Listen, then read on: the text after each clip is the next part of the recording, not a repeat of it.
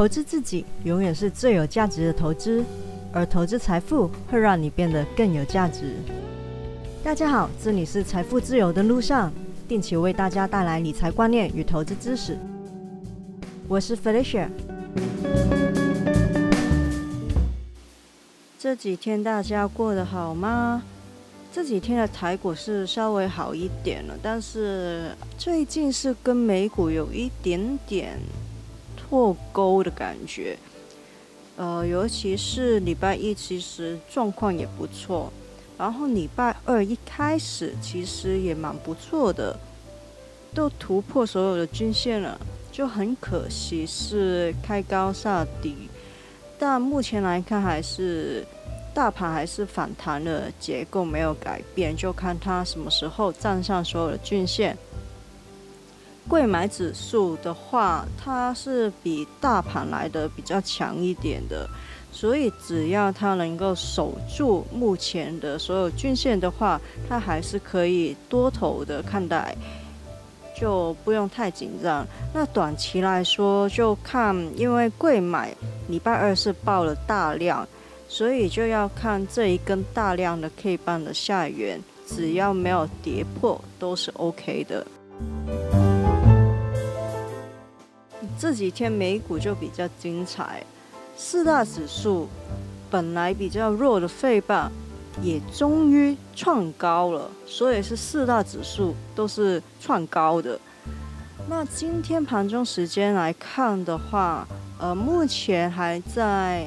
上涨的只是力度比较弱一点点，像是 Tesla，上个礼拜是势头非常非常好，但是礼拜二又传出说他其实没有跟 Hertz 那边实际上有签约，所以他在礼拜二盘前的时候就稍微跌下来了，然后目前盘中也是跌大概呃三到五帕左右在浮动。那他的讲法就是说，目前需求是大过供给的，所以卖给 Hertz 它没有特别的好处，跟卖给一般的客户可能赚的差不多。目前看起来的确是这样了，但是如果是卖给 Hertz 的话，某程度说也是给一些还没有开过 Tesla 的人一些新的体验。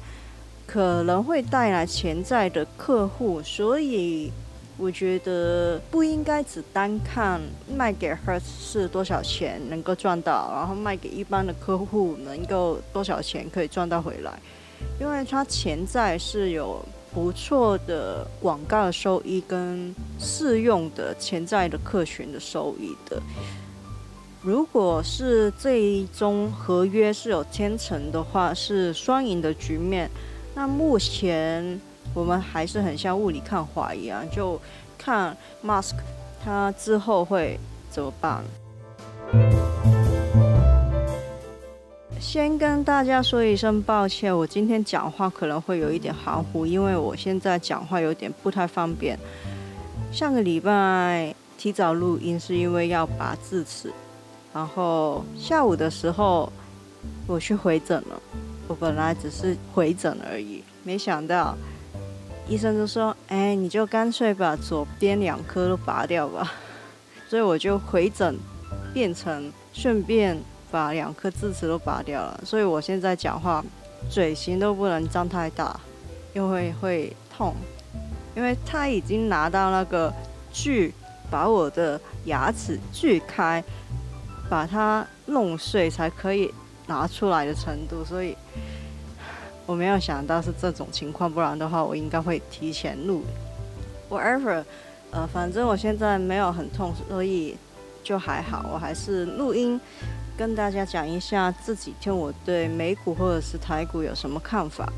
那台股的话其实比较简单，跟我刚才说的所有均线要站上之外，就是这个礼拜其实蛮多法说会的。比较要留意的是，比如说，呃，世界先进，然后环球金的法说会已经办完了。目前看起来内容的话，过去这几个月都是很好的营收，然后未来也是有期盼的。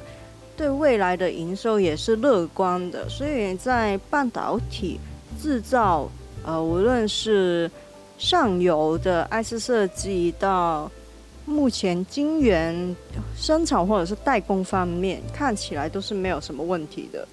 可能比较要担心的还是星期二开高走低的问题，大家可能要检视一下自己手中的持股目前是不是安全，比如说它有没有守住五日的均线，有没有守住它前面最近的跳空的缺口。有没有守住大量的低点？最起码是要守住大量的低点，比如说刚才说的贵买。之后要看的就是不要低过礼拜二那根长黑 K 的低点。如果有出现爆量的长黑，在这三天收盘价一定要站上这一根长黑的高点，才会比较稳妥。不然的话，它就可能会转为弱势。大家可以这样子去检视一下自己手中的持股还 O 不 OK？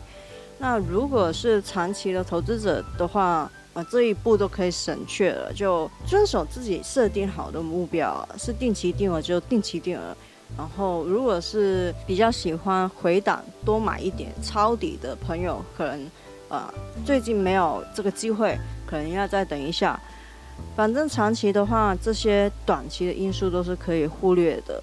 但是做短的朋友就要留意我刚才说的那一些要点。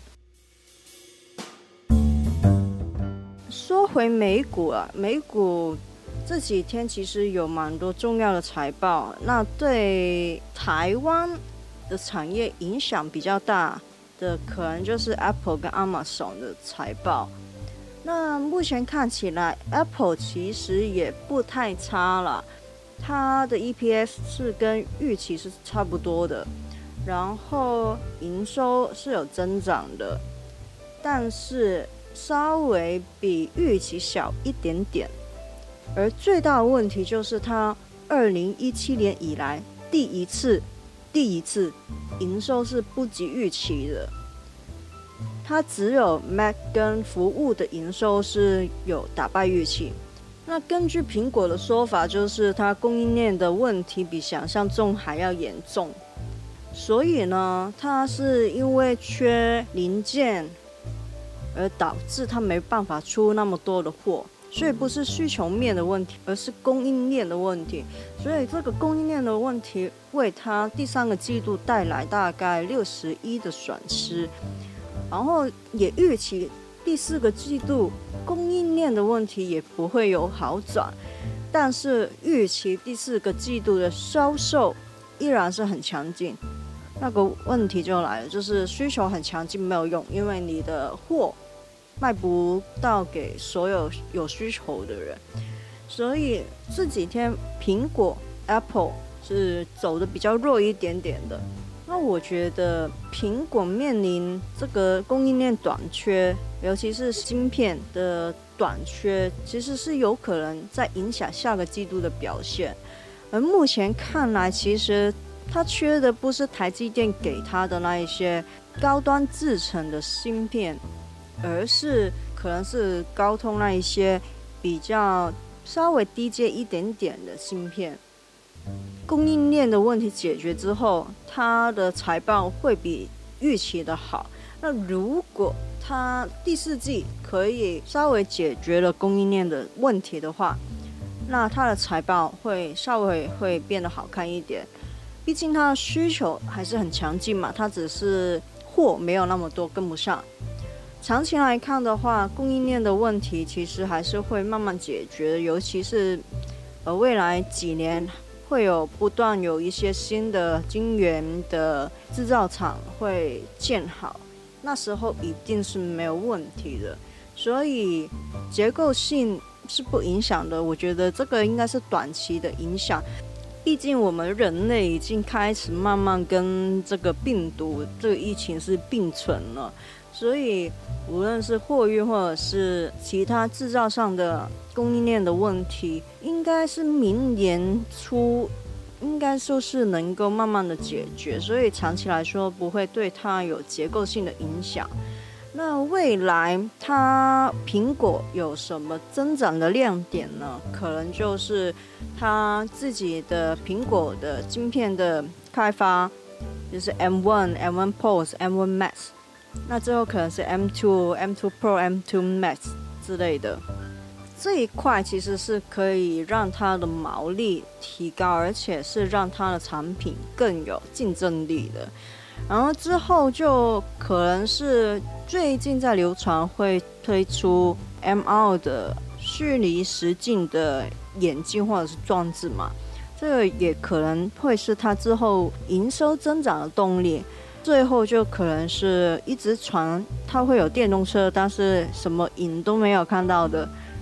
如果真的有这个电动车的话，也会是它营收的增长动力之一。但是比较近期的话，我还是比较看好是它的自研的晶片啦。但是短期来说，它的股价应该还是会受压了。我盘中的表现也是收手，所以嗯，如果有兴趣买 Apple 的朋友，最近如果看到有。比较低、比较漂亮的价位的话，我觉得可以考虑一下。Amazon 方面就是它的成本跟供应链的问题，也是有反映在它的财报方面的。它有说，为了网购的服务是付出更高的成本，包括是聘请了一些新的员工，还有提升了平均的薪资。他的 CEO 是说比较看重客户的长期利益啦，但是就可以明显看到这个成本上升，就是通膨的问题怎么影响它的营收。它的预期第四季度的营收是三十一，本来的预期是七十七亿，你可以看得到这个预期是大幅的降下来的。所以它这几天的股价表现也没有很好，而 Amazon 它目前最主要的增长动力，或者是市场给它主要估值那么高的来源，其实不在于它的呃网购平台，真的不在于它的网购平台。虽然它的网购平台是最有名。目前估值的重点，或者是它的增长的动力的来源，其实是来自于它的云服务，或者是说云计算。就是之前我在节目中有说过一些云端的一些的资源，或者是软体的服务。其实供应链问题或者是通膨对它造成的影响。短期会比较明显，但是长期来说，对它的基本面影响不会到太大，因为它目前营收增长动力是在云端那一块嘛。那云端那一块其实会受到成本增加或者是通膨的压力会比较小的。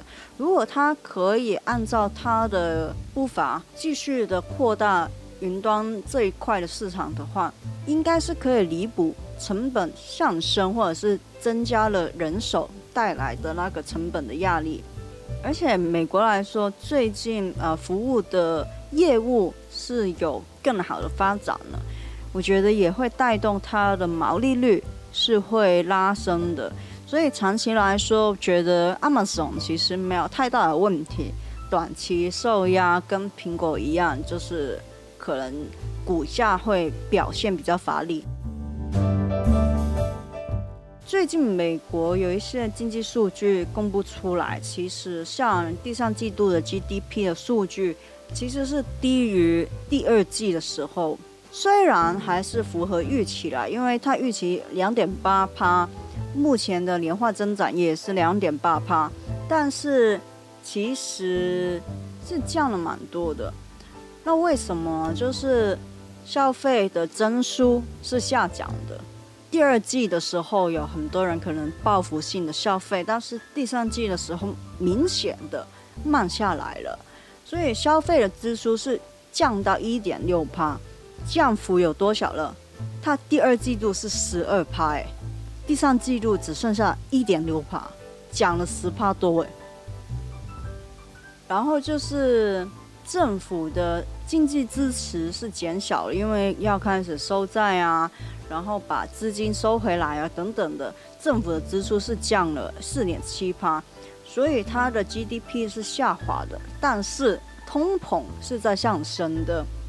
然后美国主要的问题可能还是输入性通膨的问题，它有这个需求，但是东西贵了，人们就可能稍微不太想要买了。如果供应的问题可以解决的话，那输入性的通膨就会慢慢解决掉嘛，人们又会开始恢复购买嘛。但是现在的问题就是供应的问题，可能延到。第四季没有办法解决，可能要明年初才有办法解决。虽然美股传统来说，十一月份、十二月份到一月这三个月，通常都会有感恩节的行情，或者是说圣诞的行情，但是还是要注意一下市场对这一个通膨或者是供应链的问题，到底 pricing 了没有。如果还没 price in 的话，尤其是加上我之前有说过，十二月有三个未爆弹，如果没有拆除的话，十二月其实是有一点危险的。虽然目前我们还是可以享受十一月这一段，可能是一直在上涨、回档很小的过程，那市场的情绪可能会在十二月份会比较不稳定。年准会在礼拜二的盘后会公布一些会议的消息。这个消息可能就会比较重要，它会不会公布怎么去 tapering，或者是有什么新的政策，有什么确定的政策出来是比较重要，我们需要关注的。那我们作为投资人的话，就是要需要随时的做好准备。有一点很重要，避免恐慌性的抛售。如果你是做短的话，你要设好停损，你要有心理有准备，它可能会怎么回调，你要先有一个预设。那做长的话，更加不要恐慌性的抛售，你一定要知道你自己买的股票它的基本面如何，它的产业面如何。如果你了解的话，市场恐慌的时候，反而是你应该贪婪的时候。这个礼拜还有一些比较重要的企业还没公布财报，比如说有 ETSY、高通、Uber、Combase 等等的，那还是可以稍微的关注一下。那刚才有说到美国的 GDP 的是不如预期，那这几天中国也公布了十月份制造的 PMI 是跌到去四十九点二。PMI 就是采购经纪人指数，是连续两个月是萎缩的。我们把这些事情综合来看，就是目前我们可以看到，无论是中国也好，美国也好，其实很多国家从疫情恢复是没有到预期那么快的，很多步调都慢下来了。有可能是因为供应链的问题，或者是。疫情反反复复的问题，反正就是成长的力度没有之前预期的那么好了，所以大家在投资股票的时候，可能也要考虑这些因素。我们虽然要为之后可能加快的加息做准备，但是也要留意一下，如果要下注在比较吃经济恢复。的那一些产业的话，现在经济恢复的力度其实没有那么的强劲，或许还是把资金分配到不同的部分，有比较分散的布局会比较稳妥一点。然后我们要做的可能是更灵活的做出反应，不要把资金都 hold 在某一个地方。今天的内容就到这里，希望大家喜欢。喜欢的话，请订阅我的节目，分享给你的亲人朋友听听看，或者是给我五颗星。我是飞雪，下次见哦，拜拜。